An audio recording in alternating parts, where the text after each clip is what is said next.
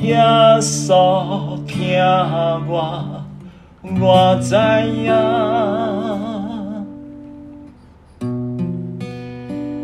耶稣听我，我知影。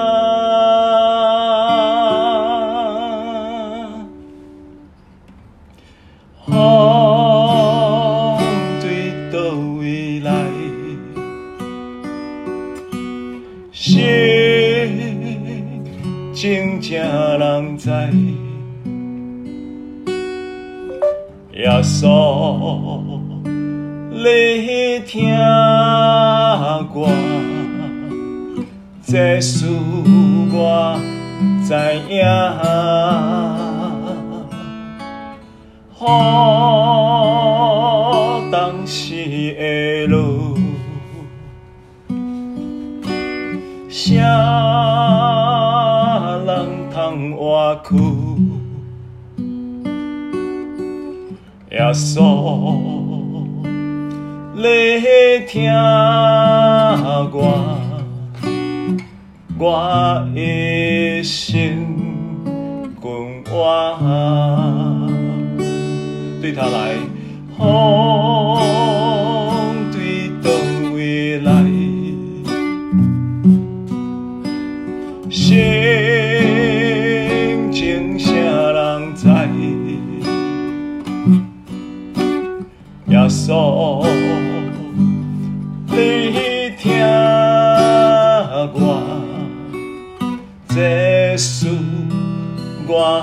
知影。予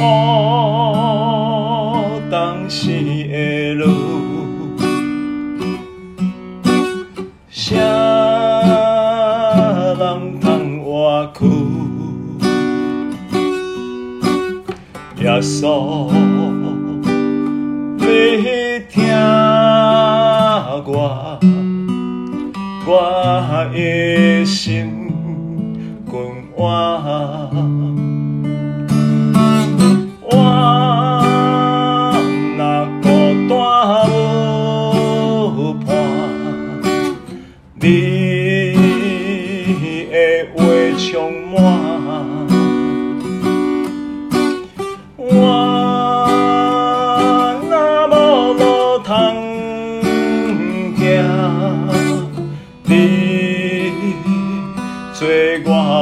活。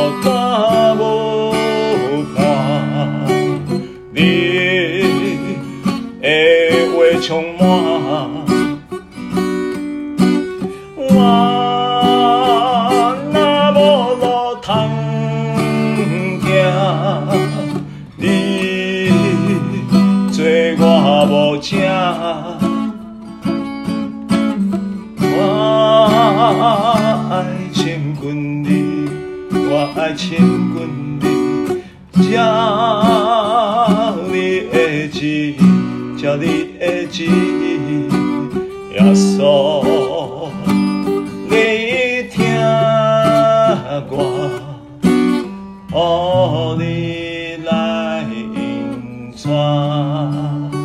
好，我们一边随着这个吉他的和弦，我们来自由的敬拜，来祷告，来用方言。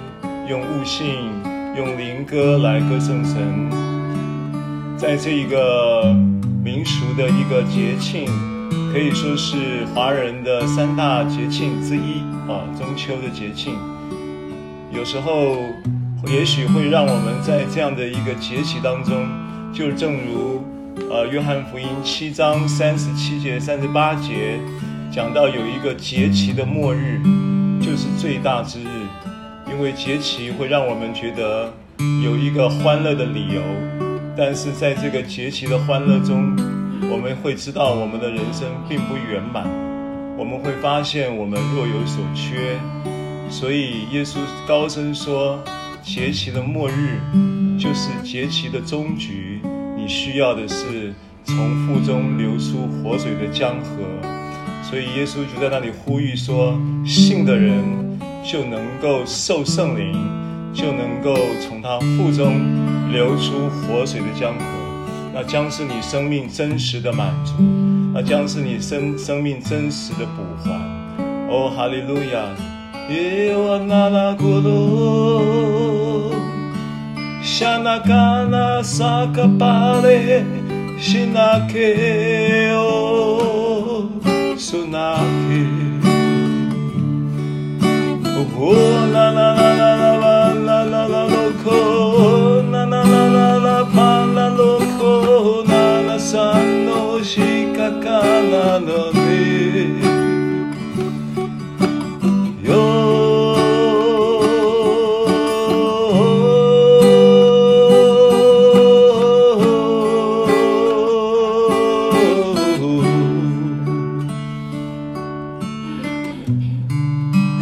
我们借着这首诗歌，圣灵运行在每一个我们在这里一起敬拜你、一起来呃仰望你的每一个众儿女的心中。愿你亲自运行呃那一个造就的话语、安慰的话语、鼓励的话语在我们的当中。呃，你的灵就是平安的灵，是生命的灵；你的灵是智慧和能力；你的灵也是造就。安慰与劝勉，主我们赞美你。沙卡拉巴沙卡拉拉拉拉巴沙内基托多拉拉拉巴拉苏鲁库鲁沙那那苏罗拉拉比基卡那巴那卡鲁沙那那那那卡那那波罗沙卡卡曼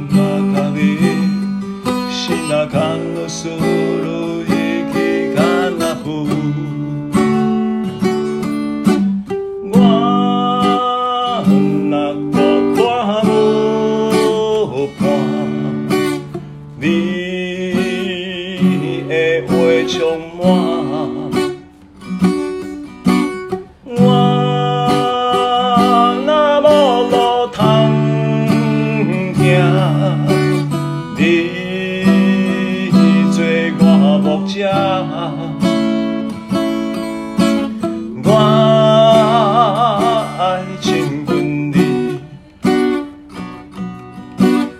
Just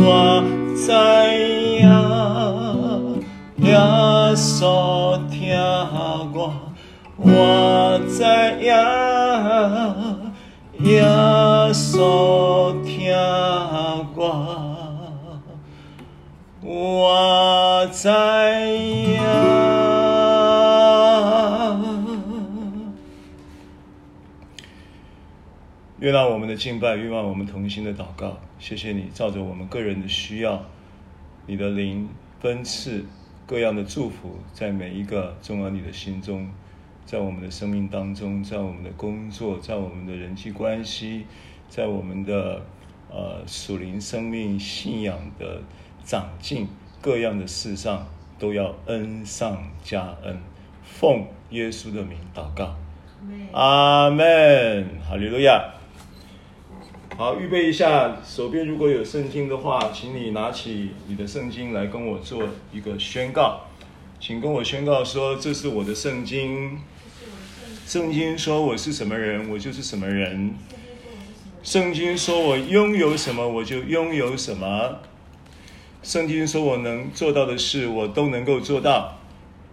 今天我将被神的话教导，我的魂正警醒着，我的心正接受着，我的生命正不断的在更新，我再也不一样了。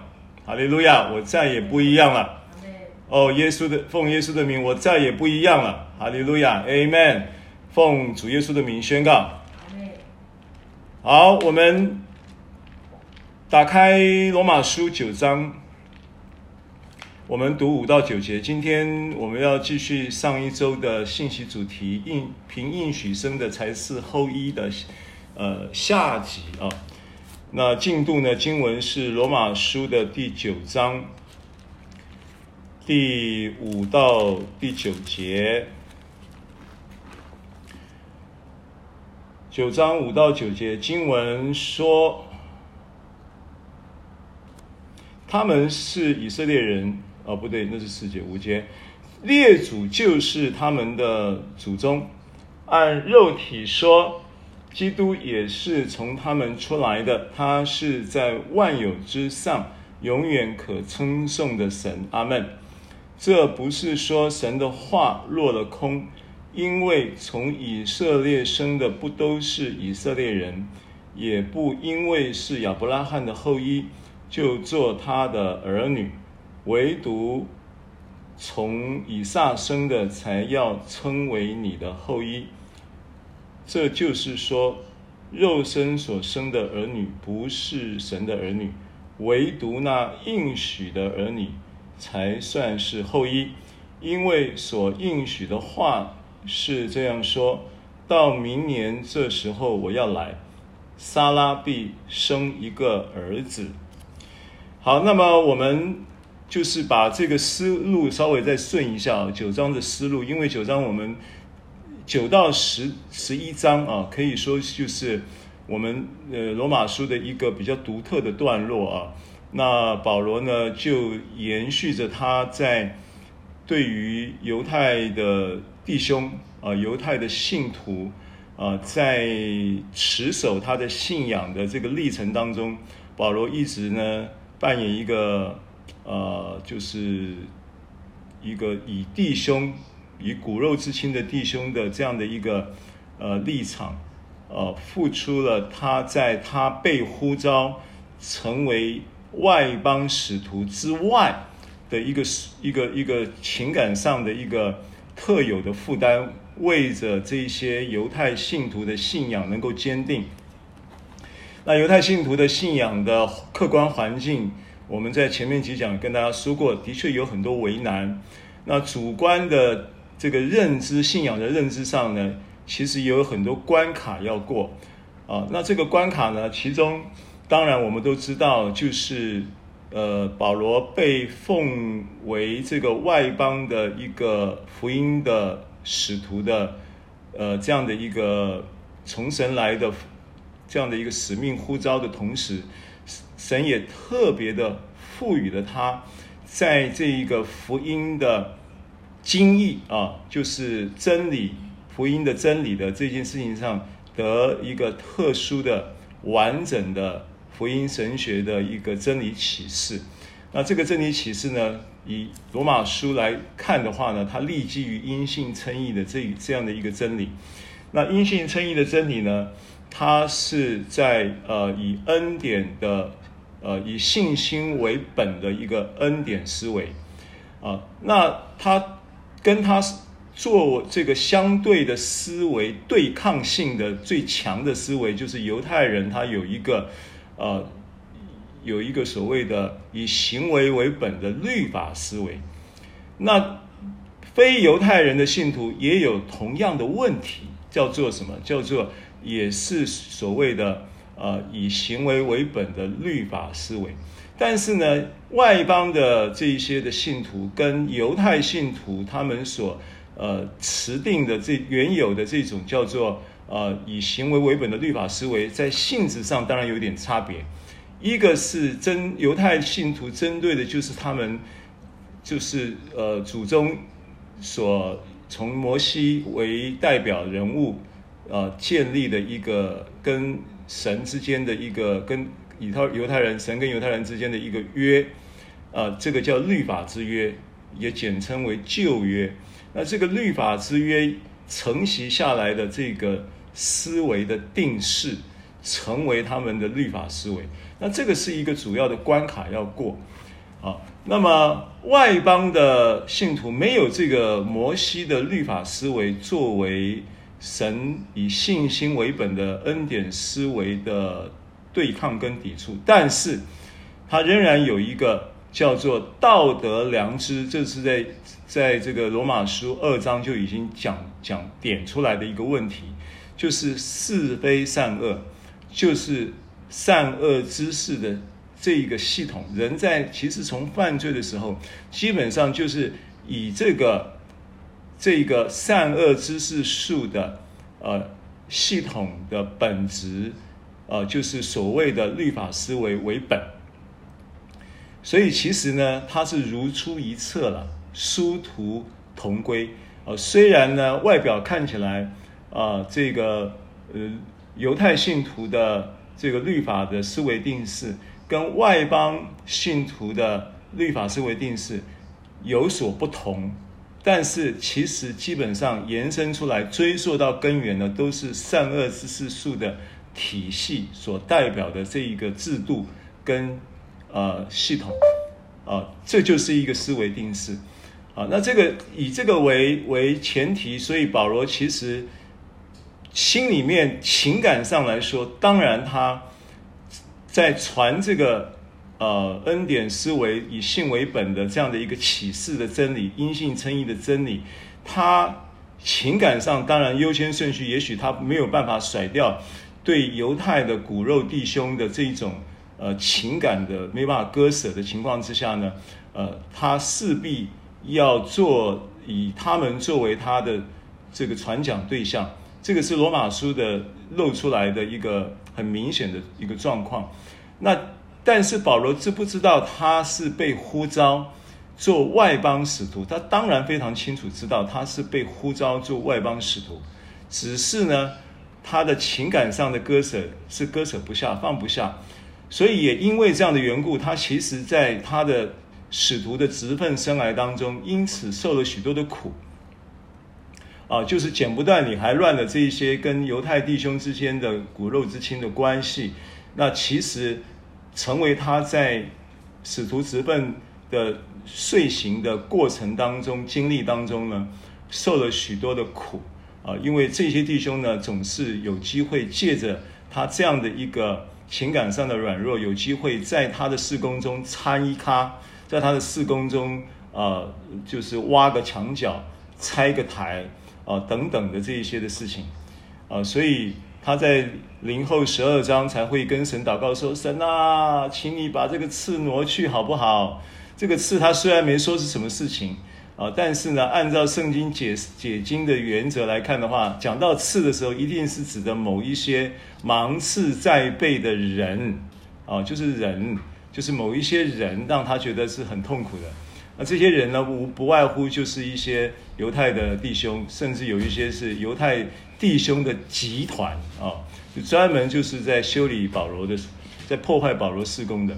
所以从罗马书的这段经文呢，我们上一次特别也对照到有另外一卷书叫做加拉太书，也是保罗的书信。那我上次有提过，加拉太书的书信对象跟罗马书的书信对象虽然是不同教会，但是对象是一样的，也是针对犹太信徒跟外邦信徒，尤其是特别是针对犹太信徒，他的口吻啊，这个书信的加拉太书的书信口吻也特别的强烈。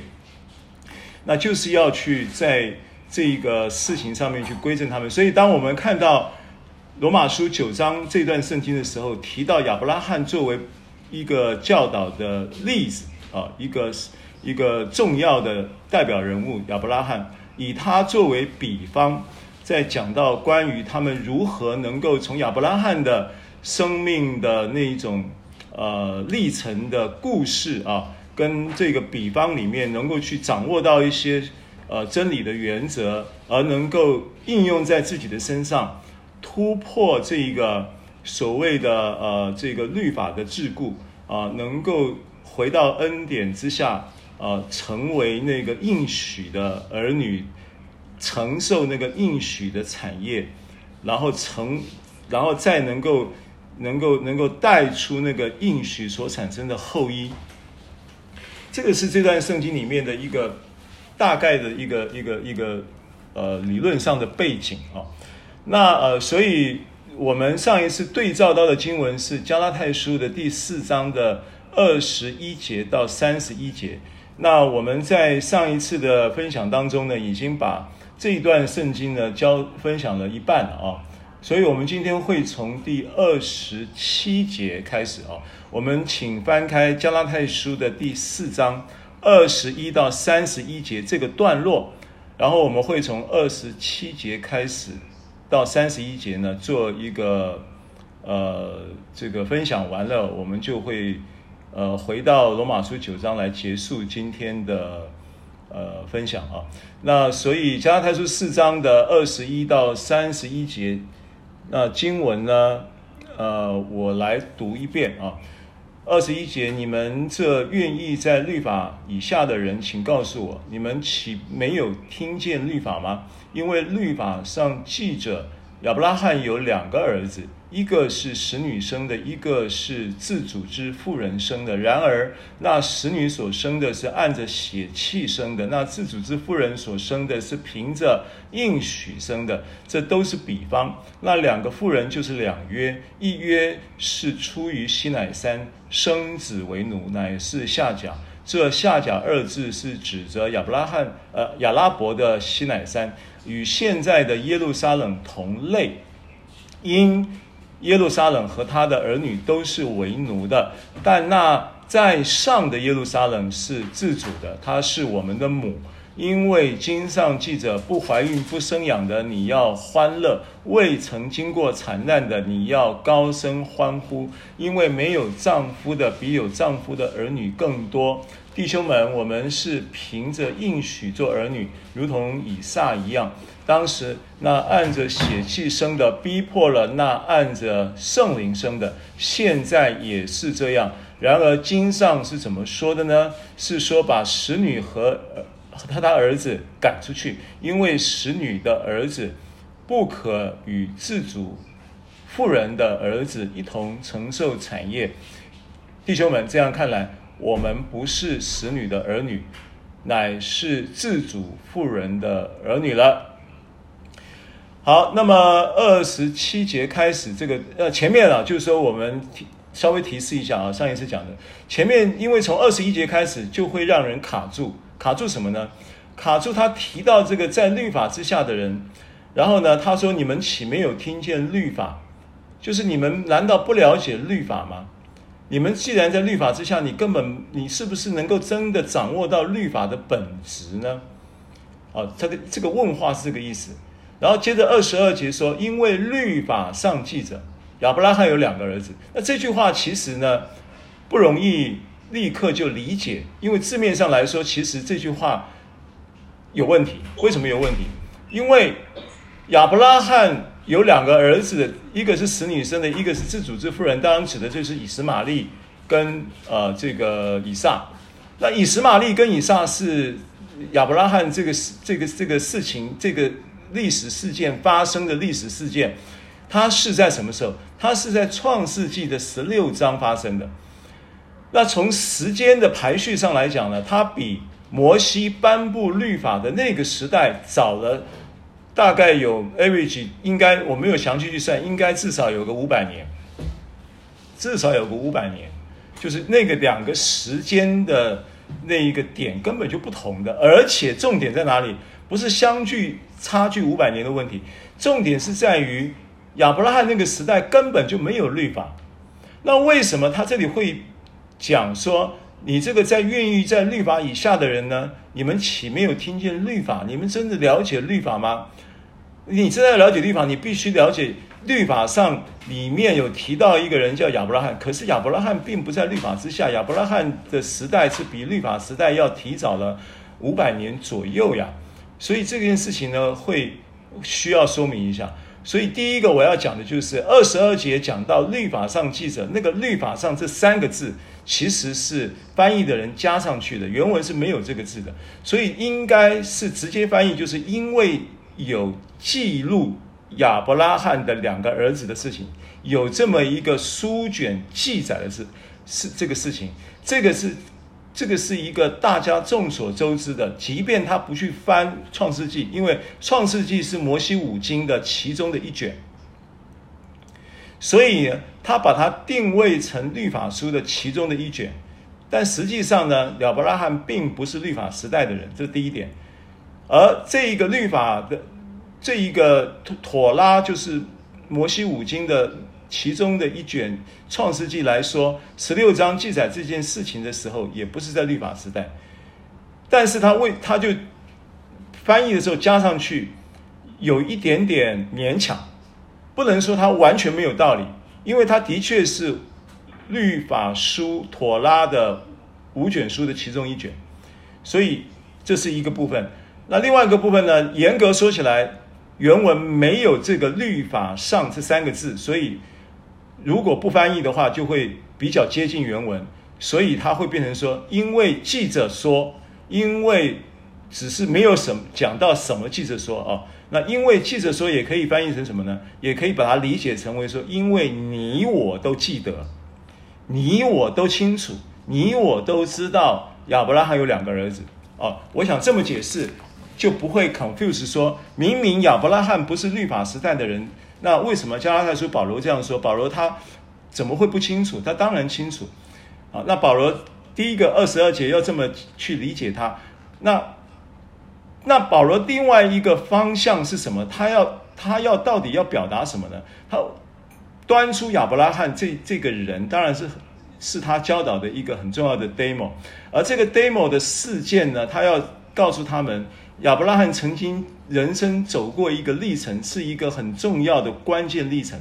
这一个关键历程，就是亚伯拉罕个人的生涯上来说，个人的一个信仰生涯来说，是非常非常非常重要的一件事情。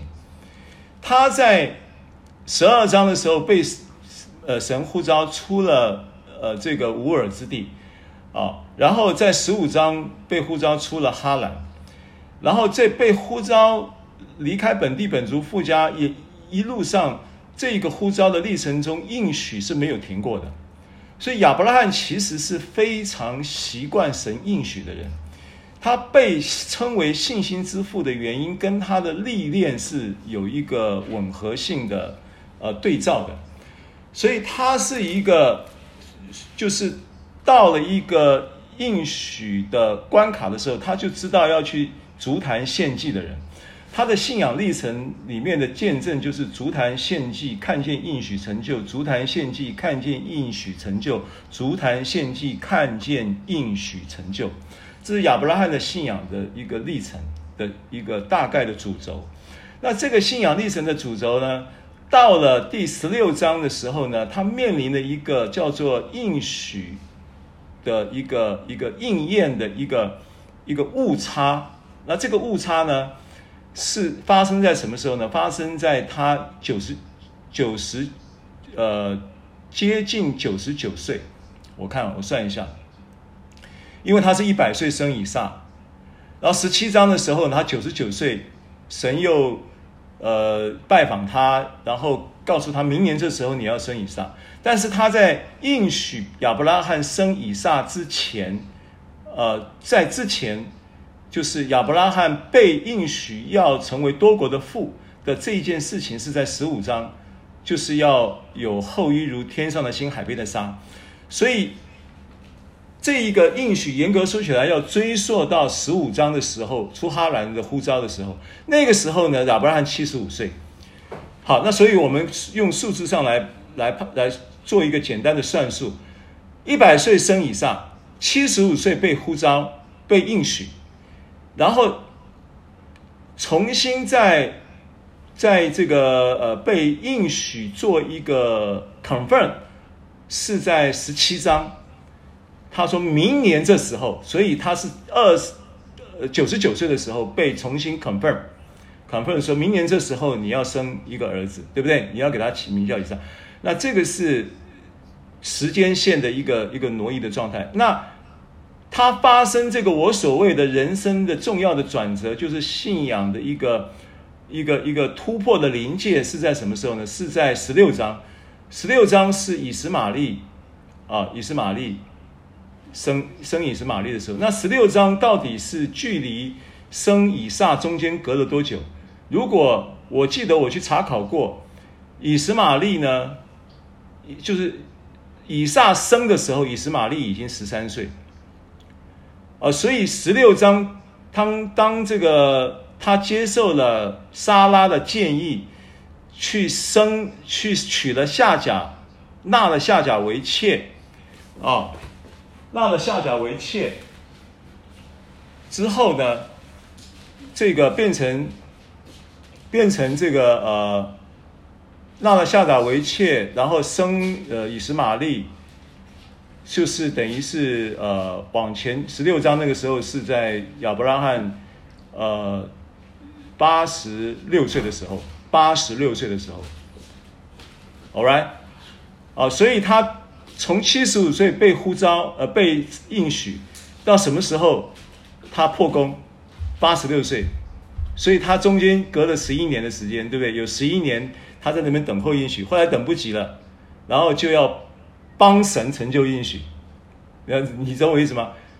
所以其实我们的人生的就信仰的历练里面，有时候这是一个这是一个问题了。这个问题就是你你。第一个，我我要讲的是，神不需不需要我们帮忙。那有时候我们那个肉体的反应就是要帮忙，要帮神成就他的应许啊。这是亚伯拉罕，我我我我们去揣摩啦，揣摩他的心态。他没有，他动机不是坏的，他动机也不是不好。那他听从了沙莱沙莱沙莱的建议，沙莱呢，他不能生的情况之下，神应许，然后他。对于这个应许的这种认知啊，然后在在这个过程当中呢，呃，他用了就是血气的方法，要来帮神，然后也跟她的丈夫达成了协议，就做了这件事情。那这件事情做的，为什么讲说她是她是她人生很重要信仰上的一个重要的关卡？就是没这个关卡很重很重要的没有过。没有过了以后呢，就延伸出非常非常多的问题。这个问题啊，如果你把它因为圣经上描述的的这个不会这么细节的，或者或者或者是有多深刻的的的这种具体的家庭生活的混乱，或者是伦理关系的错综复杂，然后大这个呃大房跟二房之间这种嫉妒纷争，然后彼此敌视，你想想看，这个亚伯拉罕日子有多难过啊！这个可以去做一点逻辑推理，你就可以体会。所以在那样的一个情况之下，啊，亚伯拉罕。在呃加拉太书的这一个事例，当保罗提出来成为一个教案，要来跟这个犹太信徒分享，要他们坚定坚守这个应许，然后凭着信心承受应许的，作为作为一个范例的教导的原因，也是因为这是一个很重要的代表人物，是整个信仰的一个。整个整个犹太犹太宗族里面的列祖的祖老祖宗，他遇到这样的问题，也我们必他们必须要从这个问题里面看见真理，得到释放。所以保罗在这一个教导当中呢，有相当的用心，也是相当的有智慧。接着他就是、呃，从这个二一节二节之后就。讲到了两约的比喻，这个其实都是我上次有讲到，是非常让人觉得没有，就是这这个启示是很很翻天覆地的启示，是让犹太人听了会会可能听的可能眼镜会掉下来、呃，可能听的会会会没办法接受的。但是它是它的确是一个重要的一个一个一个教导，一个启示，就是他把这个。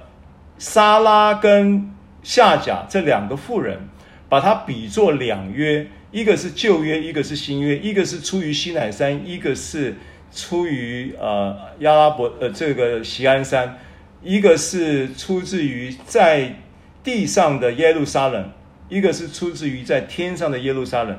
就是你看到他这个比喻里面的对比，竟然这么强烈的就直接指到。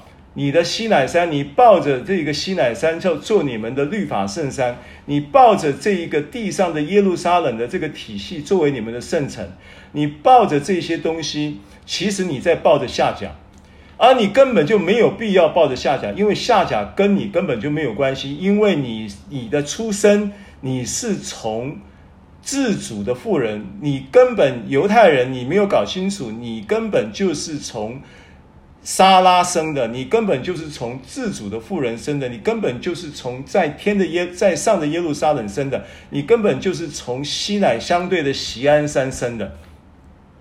你怎么会把自己放在下甲的系统里面呢？这个是保罗最我听过他的教导，我看到他的教导里面，觉得这一段的教导是太强烈了，太麻辣的教导。如果在这样的情况之下，我觉得大部分的当时受信者的犹太信徒听了都会可能会有两极的反应，反对者可能就会反对到底，更甚至因此加强了他要追杀保罗的动机。那那一个支持者或者是认同者或者是这些信徒，他会顿时的，就是会在这样的一个启示性的比喻当中呢，会得到生命的翻转。哦，这这是我我我觉得我我我在这件事情上面我看见的一个 一个属灵价值啊，就是保罗用了一个让人呃反传统，然后反各种当时的这种所谓的呃伦理思维，各种的那种那那种认知里面的一个一个一个一个强烈的极蛮，而且又巧妙又有智慧的一个比喻，这是我们。理解到二十六节的时候的一个内容，上一次跟大家提，我们做一个简单的提示之后，我们继续往下看。二十七节就说到说，啊，说到说，因为经上记着，不怀孕不生养，你要欢乐；未曾经过惨难的，你要高声欢呼，因为没有丈夫的比有丈夫的更多。啊，那这个经文呢，呃，其实大家可能。弟兄姐妹也都离熟悉啊，因为这个经上记着，它出自于圣经的，就是以赛亚书的五十四章的第一节啊。那五十章第一节的以赛亚书的这个背景，这个经文的历史事实的背景是，当时以赛亚他在预言人，呃，以色列犹太人呢，他在被掳归回之后，啊，得到的那个、那一个、那一个、那一个归回之后的祝福，啊，跟跟反应，就是呃，一就是得到了释放，得到了。就好，就是因为从这个属灵的呃含义上来讲，历史的呃事实上来讲，他是在讲一个被掳归回的时候啊、这个欢呼是来自于被掳归回啊、这一个呃欢乐是来自于被掳归回。那属灵的含义是什么呢？因为它接着是五十三章，然然后才是五十四章，而五十三章的。这个预言呢，就是指着耶稣基督的死、一钉死、十架、埋葬、复活的，就是耶稣基督的救赎的，呃，钉死、埋葬、复活的这一个救赎工作，是由五十三章的预言所启示的。所以也这也预表了什么？这也预表了保罗在这里引用这个经文，也在教导一件事情，就是你必须基于。基于耶稣基督的死而复活、十架救赎的工作，来得到真实完全的释放。而在这一个死而复活的耶稣救赎的这一个呃呃十架工作的积极面的意义呢，就是你能够从那里得到消极面的意义，就是你能够得到释放，从定罪从。死亡的这样的一个宿命当中得到自由而欢呼而释放，也更重要的是他在讲生养，在讲结果子，在讲后裔，所以你的生命会因此在积极面还会产生生命的果子，啊，会产生生命的各种的结实累累的祝福，啊，那那因为这个祝福对于犹太人来讲，它很重要的是说。实体的一个生命的延续呢，其实就是指着我必须要有子孙，要有后裔。我的子孙，我的后裔呢，都要因我我的信仰，我所信的这一位神能够蒙福，直到呃千代，直到万代。这个具体的说来，这一个生命透过他的子孙结石累累的延伸，这是一个子，这是一个祝福。那也在属灵的意义上，也是就着你这一个从五十三章启示到呃耶稣基督的恩典，使你进入五十四章的欢呼，是因为你的生命开始有果子，开始看见凭着应许，凭着信心承受应许，然后接着产生事实啊，所以应许结果子的意思就是你凭着信心承受应许的同时。你不是一直眼巴巴的等着这个应许，他他在告诉你这些应许都会成变成是事实，啊，所以当你在看 promise 看看这个应许这个这个这个概念的时候，你要知道应许的圣灵这一句话的意思就是圣灵是把神的应许落实在你生命中的凭借，对不对？所以亚伯拉罕的福可以临到外邦人。亚伯拉罕的福是什么？加拉太书三章十三节、十四节，这个经文我们都熟悉的嘛，对不对？因为他说，凡挂在木头上的都是被咒诅的，所以，啊、呃，这个被咒诅的的意义是什么呢？基督为我们受了咒诅，他要赎出我们什么？脱离律法的咒诅，因为经上记着，凡挂在木头上都是被咒诅的。好，那这。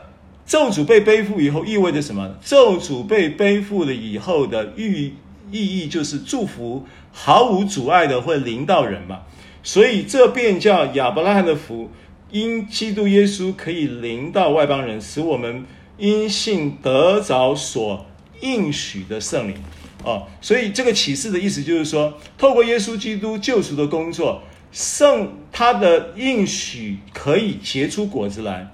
原因是因为耶稣基督的救赎工作，这一个应许，它有一个实质的一个结果子的一个孕育生命的一个本质的灵，叫做圣灵。圣灵就是应许的灵，也就是亚伯拉罕的福所所要呃它的核心，整个祝福的核心都是来自于圣灵。所以圣灵他如何将祝福带到我们生命中，就是将客观的应许变成主观的事实。这是这是应许的圣灵的这件事情的启示的意义。所以你要理解，当你意识到圣灵与你同在，当你意识到神的灵在你里面的时候，它是你你要意识到的是，你会结出健康的果子，你会结出智慧的果子，你会结出自由的果子，你会结出平安的果子，你会结出丰盛的果子。明白我的意思吗？因为这一些健康、祝福、平安、智慧、聪明跟自由，这些都是什么？都是应许。但是应许不能只是客观的，要透过圣灵在你身上结出果子来。好，所以在二十七节当讲这个事情的时候，就延续着亚伯拉罕的这样的一个呃例子，他在告诉告诉这个犹太人。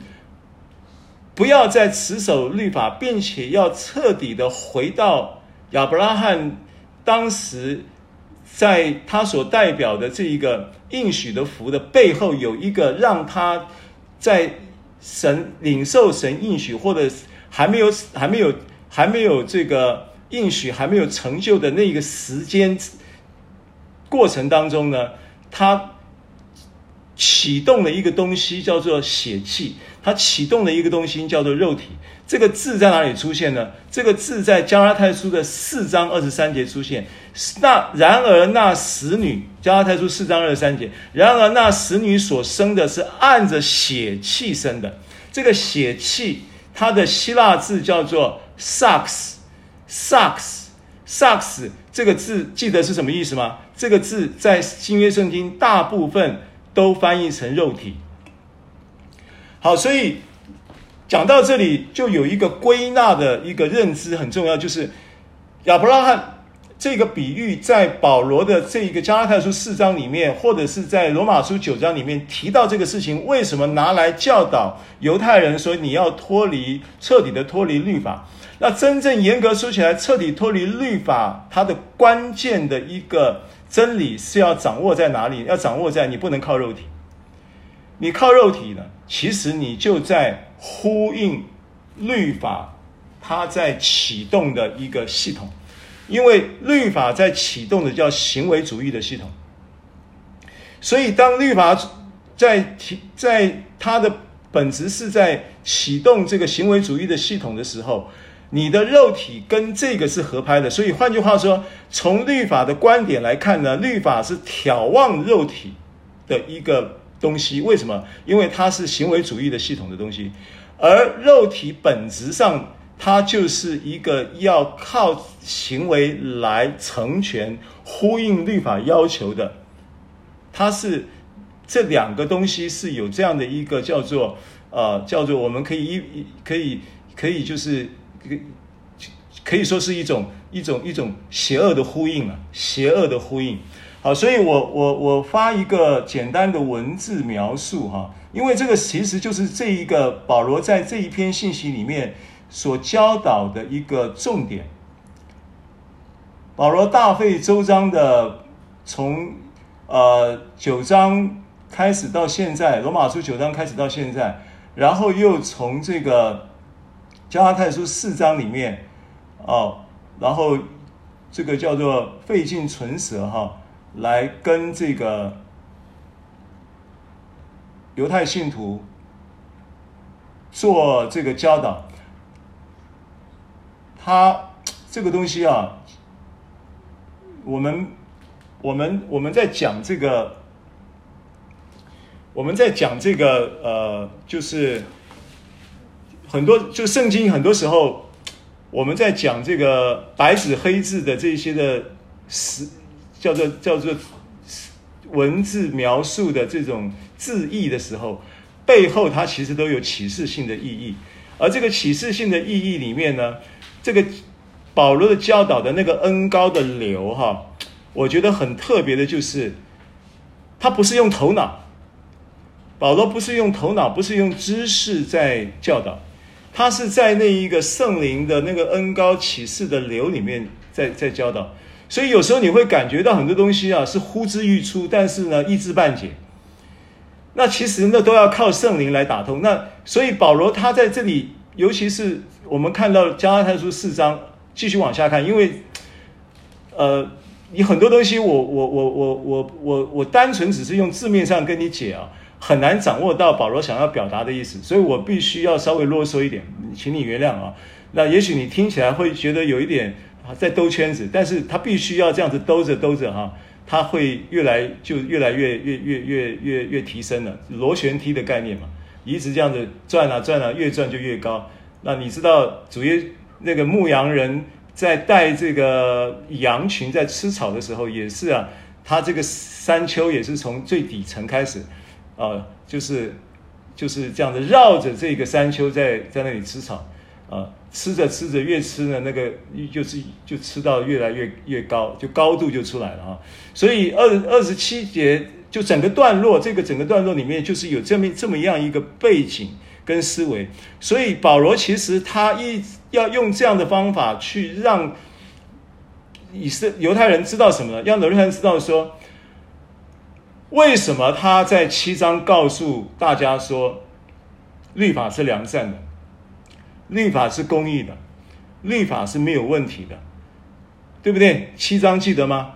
这个经文我上次有提过啊，我们再看一下，因为其实这个观念是，你你你你把这个事情把它看清楚了，其实对我们灵性的那一个恩典的长进啊，恩典的生命跟知识上的长进是是会突飞猛进的，这个其实是一个很重要的一个点啊。那这个点呢，呃，我我我继续往下讲，你就会知道我我要想要表达的啊，我我我在捕捉这个保罗的这个这个讲这些事情的时候，他背后的想法了啊，呃，求神启示，就是七章哈、七章呢十二节，十二节呢，他说这样看来，律法是圣洁的，诫命也是圣洁的，公义良善的，它不是问题。那到底问题在哪里呢？问题就是。跳到十八节啊，跳到十八节，十八节说：“我也知道，在我里头，这个里头是什么里头？”他说：“就是我肉体之中。”他说：“你我都晓得，在我，我保罗说，连他，因为保罗他他必须要这样子坦诚的把自己赤露敞开，来告诉。”门告诉这个呃受信人，告诉罗马书这些包含我们，问题在哪里？问题在我里头，问题是在我里头的什么里头？在我的肉体的里头，而在我的肉体里头没有良善，因为立志为善由得我，只是行出来由不得我。好，所以我所愿意的善我我不去做，我所不愿意的恶我反倒去做，这是这个是所有人的问题啊。所有的人的问题，其实不是知道那个或者不知道的问题。我我常常讲说，人的问题其实真的严格说起来不是无知嘛，人的问题是无能啊。你知道，但是你做不到。你有两样事情做不到，对不对？在呃，在律法之下，第一件事情就是你该做的事情你做不到，你该做的事情你做不完全，你该做的事情你没有能力去做，这是一个事实。那另外一个事实是什么？另外事实就是你不该做的事情，你也没有能力不做；该做的你没有能力做，不该做的你也没有能力不做。这个是肉体的两面的夹攻的问题啊。所以他说：“我所愿意的善，我不去做，就是该做的我没有能力做；我所不愿意的恶呢，我反没有能力不做，我倒去做。”这就是十十九节的意思，对不对？好，那怎么办呢？啊，继续讲。我觉得有个律，就是与我愿意为善的时候，便有恶与我同在。因为按着我里头的意思是，我是喜欢神的律，但我觉觉得我的肉体之中、肢体之中，另有个律跟我心中的律交战，把我掳去。好，那怎么解决这个问题呢？他说，叫我这一个把我掳去以后，我就服从肢体中犯罪的律，所以我才会变成这个样子，对不对？好，那结论，但是。没不绝望，因为保罗在讲的是这个历程，他有这么一个历程，每一个人都走这个历程。但是他明白了一件事情之后，他明白了恩典之后，他说：“哎呀，我告诉你，最终的好消息就是，虽然我真是苦啊，虽然我在那里呐喊呐，谁能救我脱离这取死的身体啊？但是呢，他说感谢神，终于有了答案，终于发现了这个这个不得了的惊天动地的一个祝福跟事实。”就是恩典够我用，就是靠着我的主耶稣基督就能脱离啦。然后呢，他的结论，七章的结论就是这样。看来，这样这样就是七章整个，其实严格说起来，要从五章开始讲。这个五章到七章的末了的总结就是这样。看来，这样看来，我以内心顺服神的律，我的肉体却说服却顺服罪的律了。所以问题在哪里？真保罗说，真正的问题在于肉体。所以他为什么拿这一个亚伯拉罕做比喻？他说亚伯拉罕也是同样的问题，他他败也就是败在肉体，按着血气生出了以斯玛利。那你说，那生出以斯玛利生了就生了，以斯玛利也不坏嘛，以斯玛利也没事嘛，以斯玛利生出来也多子多孙嘛。虽然是妾生的也，也也是个儿子。对，神也爱，神并没有因此就放弃以斯玛利，神也祝福以斯玛利，神也把把当时夏甲待不待不下去，在这个地，在这个祖母就是撒莱的呃手下待不下，撒拉的手下待不下去，他就要逃走，逃走一半呢，在舒尔被神拦截以后，告诉他你要回来。顺服在你祖母的手下，然后你的孩子这个以斯玛利这个孩子，我会祝福他，他会成为大国。那这个大国以斯玛利就延伸到现在整个整个，就是我你看到中东地区这些国家啊，啊，这都是以斯玛利的后代。他的确是大国，的确就是这些国家就是就是，你看那个什么科威特啦，什么或者是什么呃那个叫杜拜啦，什么啊沙乌地阿拉伯这些国家都是以实玛利的后裔。对不对？所以有特别的，它独特的、最独有的就就是它的黑金嘛，就是石油嘛。这个也是神给他们的祝福，给他们的应许也应验了。好，但是这件事情，他保罗在这里所强调的一个事实，继续往下看，你就会看出一些端倪啊。他说没有二十八节，弟兄们，我现在回到加拉太书四章二十八节，那。弟兄们，我们是凭着应许做儿女，如同以撒一样。当时那按着血气又来了，萨克斯肉体，对不对？哦，在这边提到的血气二跟二十三节一样啊，萨克斯肉体。所以二十九节、三十节，然而呃是二九节，当时那按着血气就是萨克斯肉体生的，逼迫了那按着圣灵生的，就是当时按着血气生的，就是指什么？以斯玛利。以斯玛利逼迫了那按着圣灵生的，就是指着以撒。的确，以撒生出来以后呢，圣经上的确有记载一些，啊、一些呃，有看得出一些蛛丝马迹了。就是的确，那个以斯玛利呢，因为比较早生嘛，哦，然后年龄也比较大，长了十三岁嘛，啊，所以以撒呢常常就被欺负，这也是事实。那最后实在受不了了，怎么处理的？怎么解决的？二十九节讲，按着血气生的逼迫了按着圣灵生的。他说现在也是这样，现在也是这样。当然，保罗这个话的意思呢，是指着说，如今呢，我们的经历也是一样，我们的经验，我们的生命经验也是一样。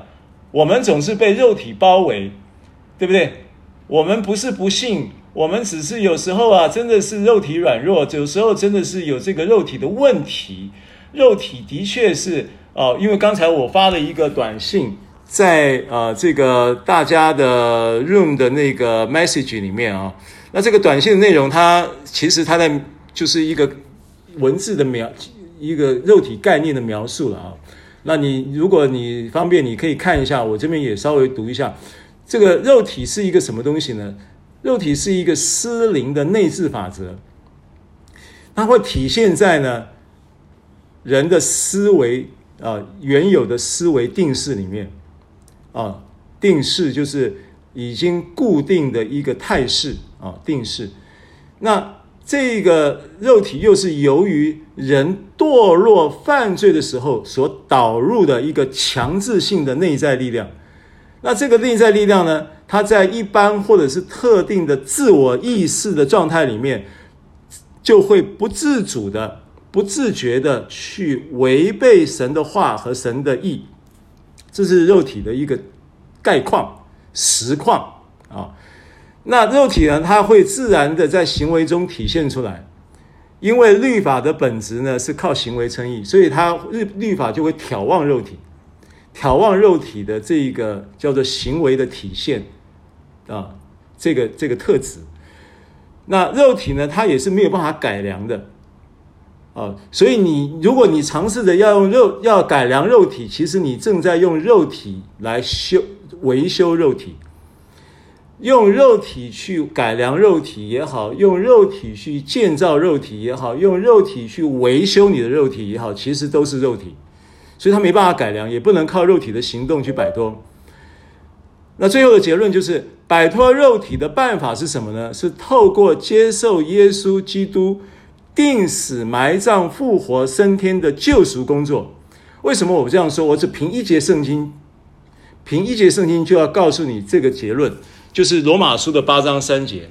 罗马书的八章三节说，肉体。就是肉体，就是律法，既因肉体软弱有所不能行的，神就差遣他的儿子，成了最深的形状，成了最深的形状，做了赎罪祭。这是八章三节，然后结论是什么？结论是在肉体中定了罪案。这个经文我常常在讲，对不对？啊，如果你不是那么熟悉，我再讲一遍。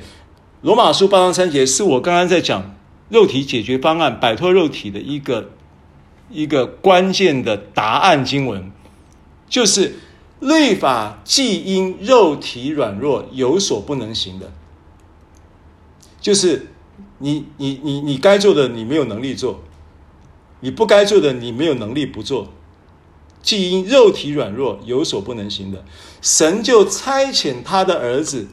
成了最深的形状，意思就是道成肉身。最深的形状，意思就是肉道成了肉体。耶稣基督是那个道成了肉体的耶稣，对不对？龙约翰福音一章十四节嘛，道成了肉体，在住在我们中间，充充满满的有真恩典有真理。记得这个经文吗？那个经文它和合本翻译作“道成了肉身”，其实。原文希腊字是肉体，那耶稣道成的肉体就是他成了最深的形状，他成了最深的形状呢，做了赎罪祭这件事情就是定死，对不对？埋葬复活的这个救赎工作，做了赎罪祭要这样子解释嘛，就是耶稣基督为我们的罪死了，埋葬了，复活了，这叫赎罪祭嘛，对不对？好，完了以后结论是什么？就在肉体中定了罪案，意思就是说，在他这一个没有犯过罪，但是却有最深形状的肉体之中，他 demo 出，他活出了一个完美的人性。他在他的灵魂体的这一个完美的人性、跟神性、跟王性啊、跟这个呃。这个这个这个对观福音书讲到的第最后一个是服侍的奴仆性奴仆性格的这个完美的完整的一个人性的极致，毫无瑕疵的这样的一个祭物。基于这个祭物呢，结论就是在肉体中定了罪。他为什么要强调肉体？因为他要解决肉体的问题，他要解决我们肉体的问题，所以他必须要强调这件事情。而这个肉体的问题呢，透过耶稣基督的钉死、埋葬、复活，已经解决了。这是八章三节要传递的讯息，已经得到了解决。你的肉体已经完全得到了自由。所以八章十二节，罗马书八章十二节说：“这样看来，弟兄们，这样看来，我们不欠肉体的债。”那这个这个真理呢，它必须让你明白了以后，然后再让你呢，成透过这个明白。然后呢，产生了认知，成为你的意识常态。你不断的、经常性的面对肉体的软弱的时候，你就意识到这这个真理，你就能够真实的脱离肉体的捆绑，你就能够真实的从肉体中得到自由。这个逻辑是是这样子的，对不对？跟医治的逻辑是一样嘛？你已经，耶稣已经为我们受了鞭伤，我们便得了医治。那这是一个客观的真理。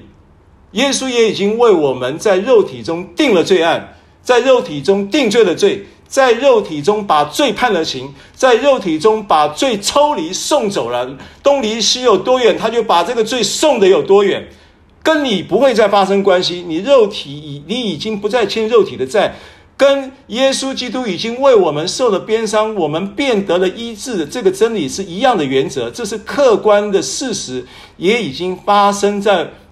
已经成为一个属灵的事实，发生在耶稣基督的救恩的工作上面，对不对？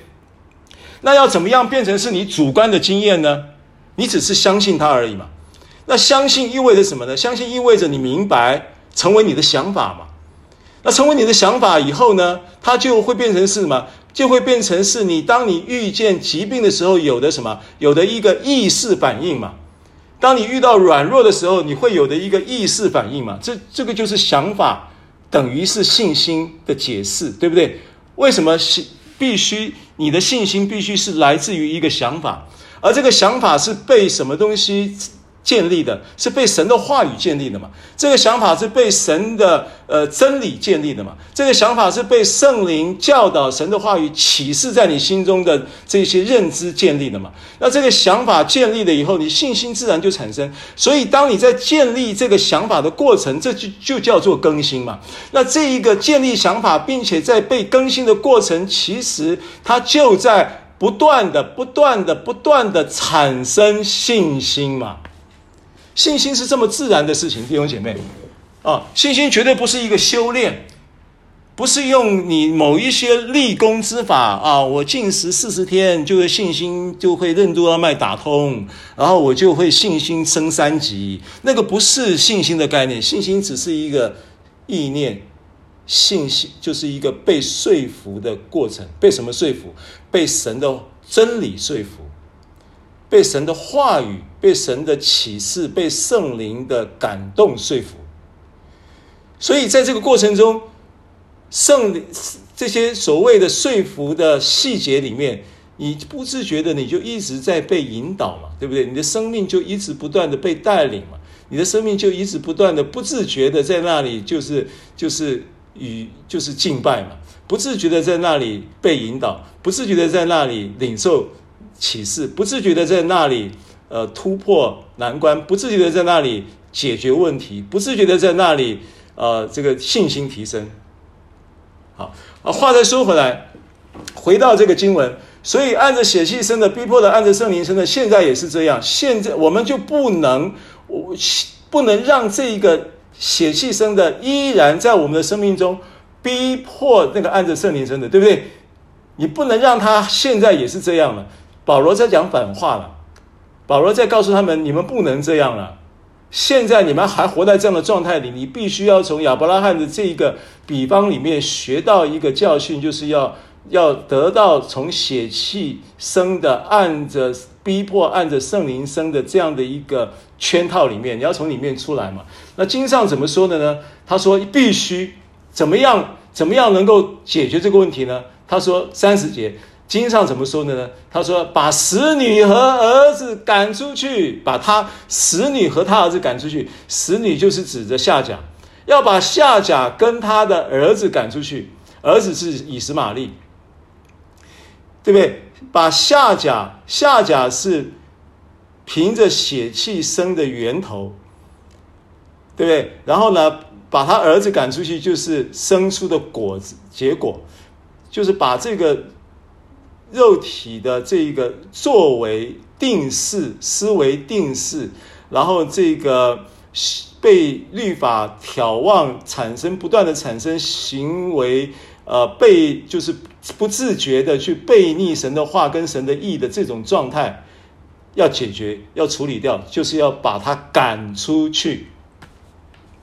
啊，这是我们套用在我们的主观。的那个操作跟经验里面可以这么解释了，好，那这一节圣经呢，却也有人呢把它做成了什么另外一个解释，做成了一另外一个什么解释呢？叫做政治解释。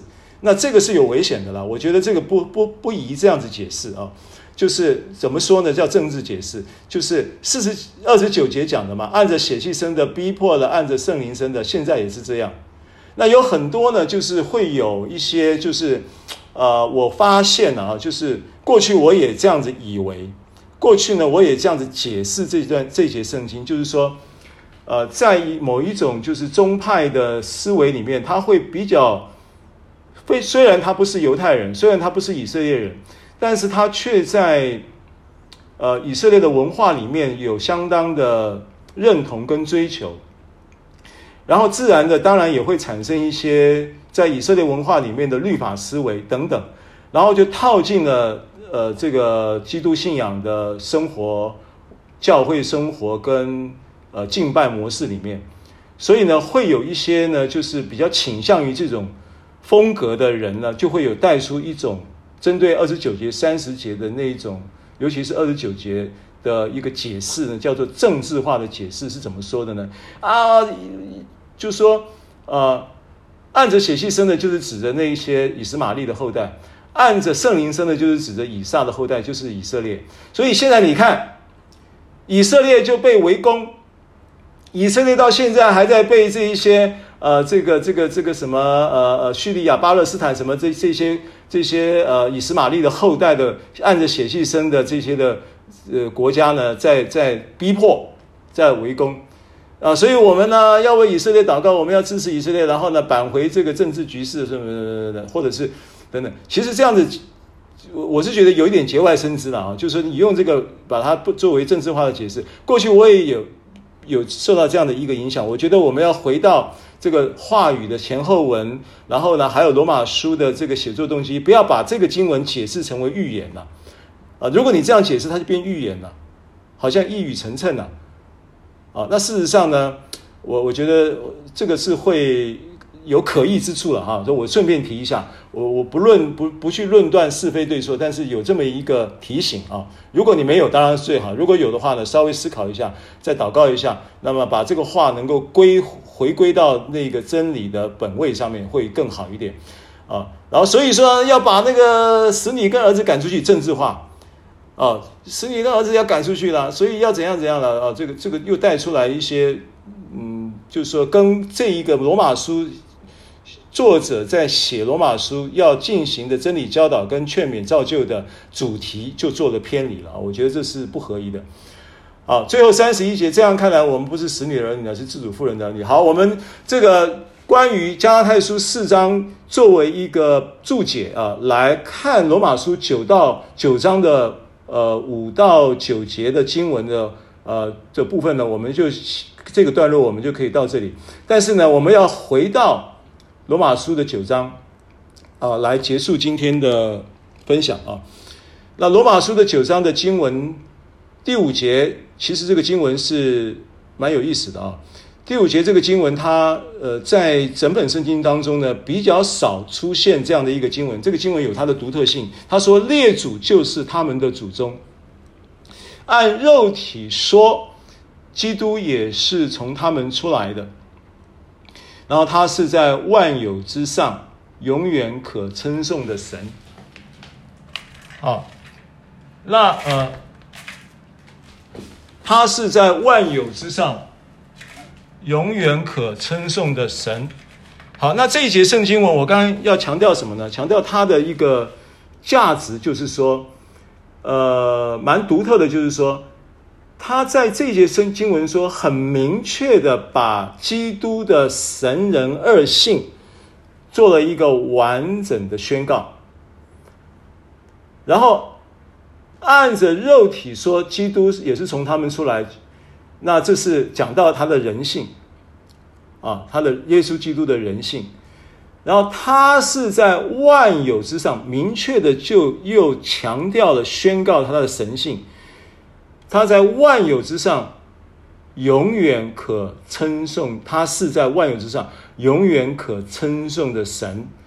阿门啊！那这是五五节呃五节我我我觉得很有很有 power 的啊，powerful 的一一一节一个宣告啊。那呃，就着前后文的经文延续来说，这些圣经也很重要，就是他在强调什么呢？强调基督的这一个人性，他是从道成肉体的这个出发点，来成为他救赎的立基点。啊，那这些圣经就就是特别强调这件事情，也有它的意义啊。一面说来呢，他有一个完整的人性，但是却是完美的，却是卓越的。而现在他在肉体中的这一个完美跟卓越呢，会成为我们完美跟卓越的立基点。基督如何，我们在世上也如何。他如何在肉体中是一个完美的人性跟卓越的一个人性记录？这个记录也透过我们相信并接受它，成为一个实际的恩典，就是把这个记录就移转到了我们身上。我们在客观的立场上，在神来看也是无有瑕疵，对不对？完全圣洁，无可指责。这就依依据，他也是按着肉体说，也是从他们出来这句话的。背后的一个真理的含义，所以我们在这一个真理上面，我们成为他在肉体之中道成肉身，完成救赎的受当然受益人，所以我们不再欠肉体的债，所以我们绝对可以把使女跟他的儿子赶出去，所以我们绝对可以成全在基督已经成全的这个救恩当中，能够胜过肉体的软弱。阿门。这是不是好消息？因为这是一个非常非常非常大的恩典障碍。律法之下，当你明白你不在律法之下，你在恩典之下的时候，其实你已经成功一半了。剩下的问题还在你生活中不断的发生，其实是基于肉体的问题。而今天这个信息透过亚伯拉罕的比方，要告诉你。肉体本身，它的这个肉体的定思维定式，它的本质是这样。而透过耶稣基督的福音，它其实真主观的立场上，客观的环境已经解决；主观的立场上也已经解决的是你的肉体的问题。Amen。所以他是万有之上永远可称颂的神，这更不得了，因为透过他的神完美的神性跟永恒的神性，永生的盼望就变得实际了。所以你不但呢已经脱离了肉体的辖制，而且在肉体中得到自由，而且这一个自由的保证，这个自由的保障，这一个这一个神性永远可称颂的神性呢，成为我们在这件事情上的永恒盼望。明白我意思吗？它不会是，不会是在，不会是，它会因为这件事情而。而让我们得自由，从肉体中得到释放的事情，成为一个可确定性，成为一个永恒的一个一个一个一个应许，不会改变的应许的情况之下，不断的会借着这个应许在你身上成为事实，不断的演进成为事实。所以你可你，因为以这个客观的这一个真理的人性跟神性的完全，你就可以在这个基础之上去经历得胜。屡败屡战，屡战又屡胜，没有关系的。一人虽七次跌倒，也必被兴起，就是因为这样子。啊，这样讲明白吗？啊，所以呃，这个呃六节接着说，这不是说神的话落了空啊，因为从以色列生的不都是以色列人啊。那这个当然了，因为这个话它是要延到。上文讲到说，因为神儿子的名分、租约啊，然后这个什么应许啊，啊这些呃礼仪啊，这些都是他们的。然后他们现在如果又因为不幸又偏离了这个呃律法，因为他不偏离了恩典，偏离律法又回到律法之下，回到律法之下又被定罪的情况之下，这些原来他神所应许的产业是不是就会落空呢？神的话是不是就落空了？当然不会落空。重点是。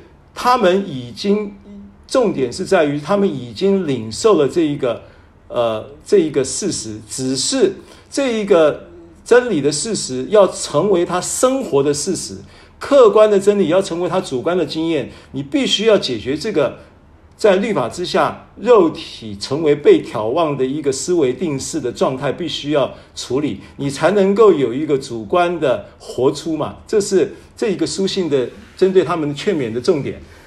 但是如果你活不出，如果你还是一直软弱，神的话就落空吗？也不会落空嘛，因为永远不会因为你的表现成为他对待你的条件嘛。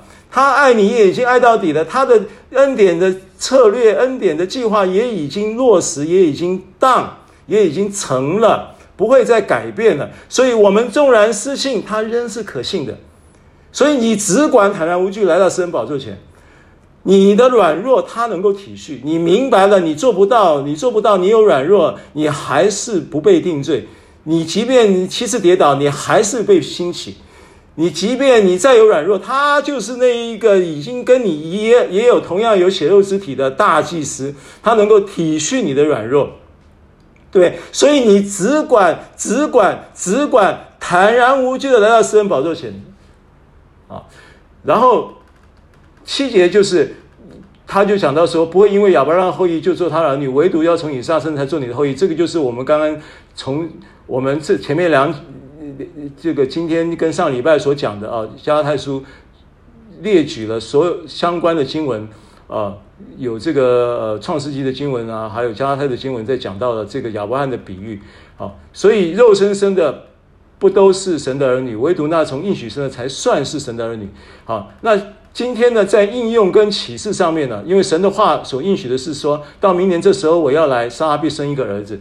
好，最后我们要我要做一个简单的结论啊。那接着我们呃有有时间的话，就再留给大家分享啊。呃，这个结论第一个就是说，凭应许才能才算是后裔的这一个信息，在罗马书九章五到九节的第一个重点就是你要知道。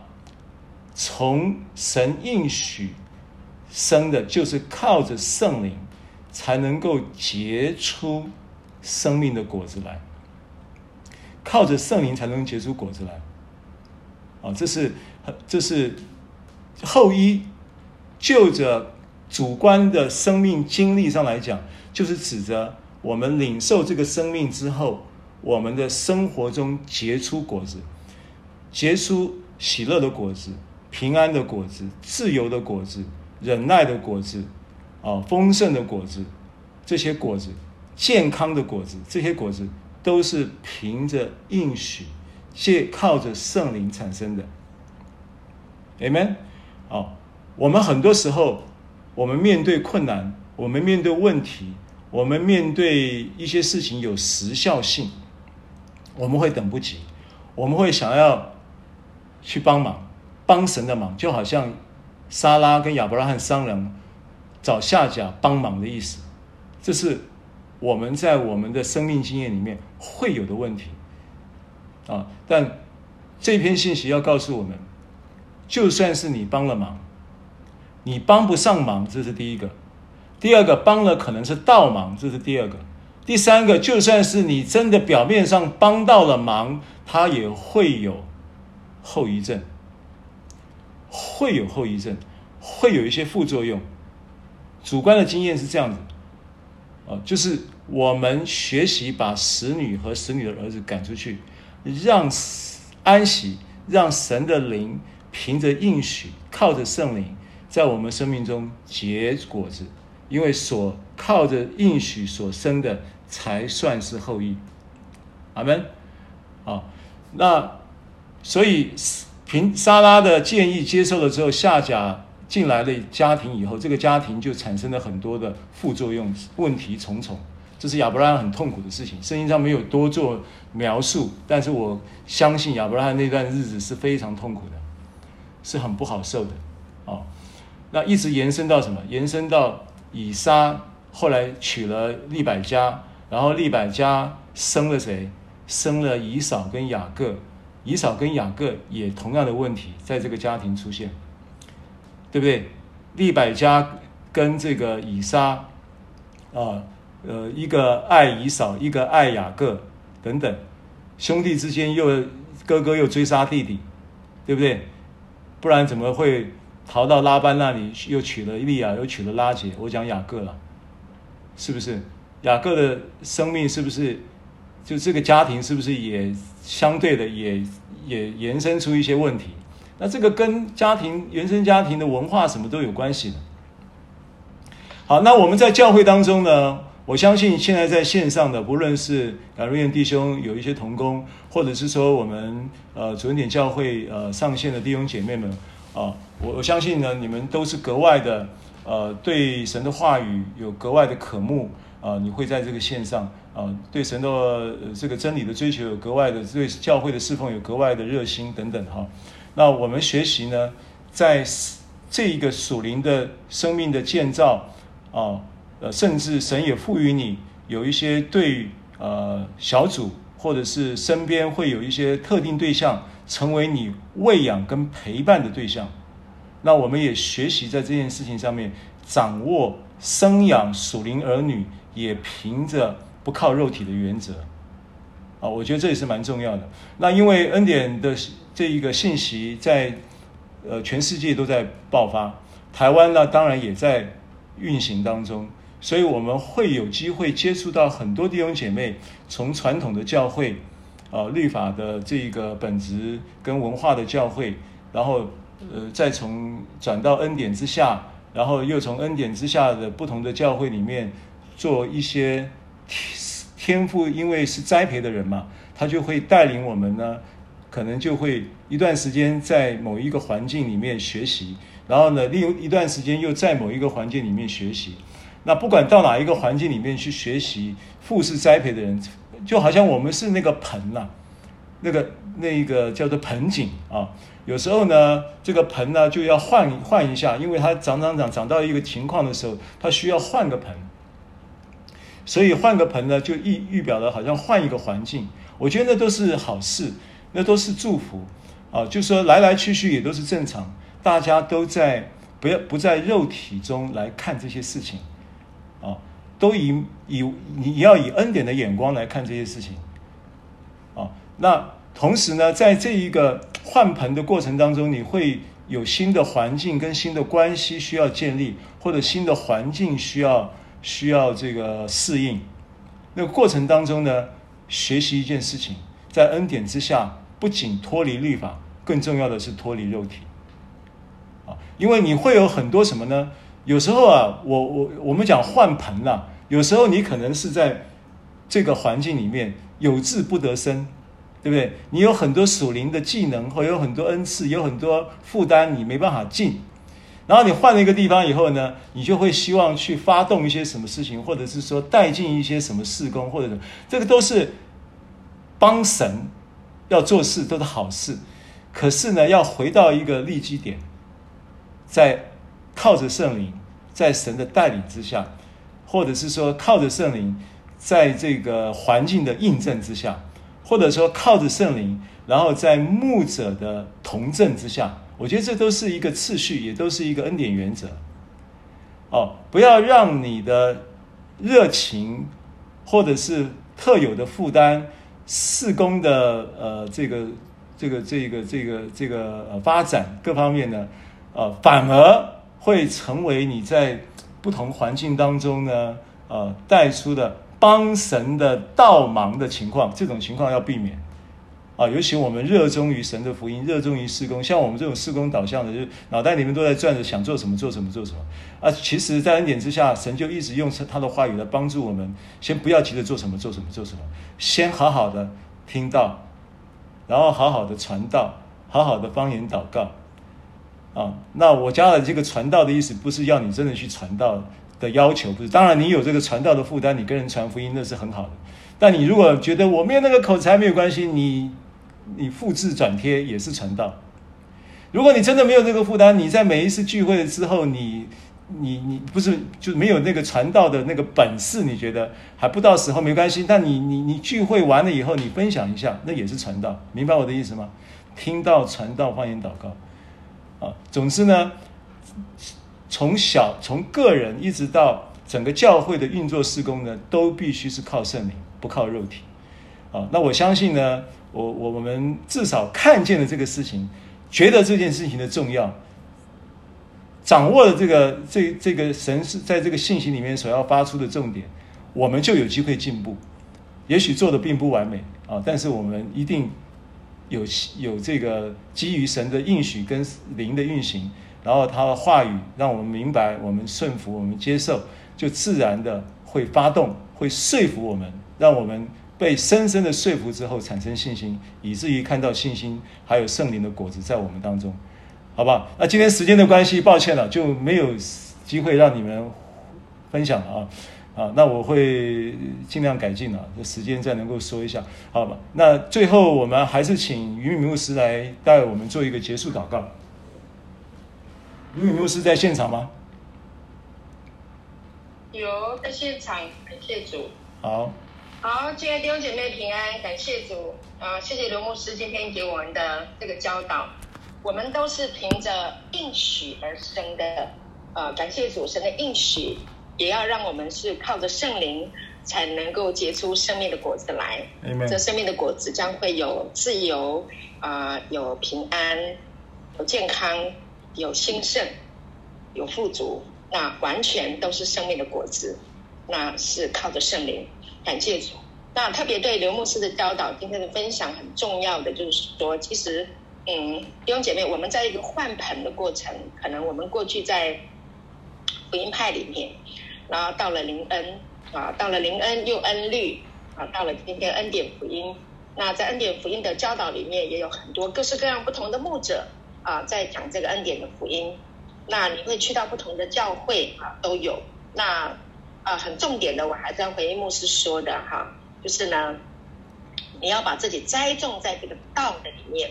唯有这个道哈，生命的道啊，恩典的这个道啊，才能够帮助我们啊，带领我们指向耶稣。阿门。因为呢，啊，耶稣啊，已经为我们成就了这一切啊，去掉了这个肉体对我们的啊这个定罪啊、辖制啊，啊，这个已经脱离了。而且我们是凭应许哈，沙拉成为成为沙拉的啊儿女啊，所以呢。这个肉体啊，律法跟恩典这个真理，我们把这个道好好的扎根。如果这个道我们没有扎好根啊，我们是要凭着自己的喜欢喜好啊，我有什么样的恩赐，我想要为神做什么做什么做什么。说真的，我跟你讲，耶稣都已经做好了，基督都已经完工了啊，能不能聚焦在道的上面，当让这个道在你的生命当中自然的活出，那一定会有受益人，就是你自己。啊，你跟神有一个关系的和好，还有呢，就是你所爱的家人，跟你同住的家人，啊，也是这个道的受益人啊。感谢主，让我们把这个道带到我们的啊家庭，还有带到我们的教会啊，弟兄姐妹大家的互动当中。感谢主啊，圣灵结出美好的果子，这是可预期的。感谢主，来做一个结束的祷告。爱我们的阿爸天父，我们感谢你，把你的儿子耶稣基督给了我们。在十字架上啊，定了呃肉体的罪案，把我们从肉体的辖制当中释放了出来。我们知道，我们肉体之间、肉体的中间没有良善，唯有耶稣基督终极的良善，天父终极的良善，才能够拯救我们脱离一切的律法定罪，脱离肉体啊的辖制。我们感谢圣灵，是从耶稣死里面复活啊之后，给我们的圣灵的恩膏大能。啊，领我们啊来进入神的应许，我们都是凭应许而生的。我们感谢主，这时候复活的这个生命的大能的道已经进到我们的里面了。主啊，这叫我们脱离罪和死的律，我们何等感恩，何等有这样的道，呃，可以天天啊来呃更新我们的思想。主让我们认知这样的一个真理，认知你已经成就了，因此我们就能够安息，我们能够平安。感谢主耶稣赐福在我们中间。在这个特别的中秋节的假期里面，我们特特的来想，主你的恩典够我们用，主你的恩典要在我们的生命当中完全的彰显出来。谢谢主耶稣赐福我们众人，与我们众人同在。我们感谢主，荣耀归给神，奉耶稣基督的名祷告，阿妹。阿妹。好，谢谢，谢谢，谢谢大家，谢谢，下礼拜见。谢谢，谢谢，拜拜。拜拜，中秋节快乐！谢谢，谢谢，拜拜。中秋节快乐，中秋节快乐，平安，平安，平安。好，Love you，Love you，拜拜。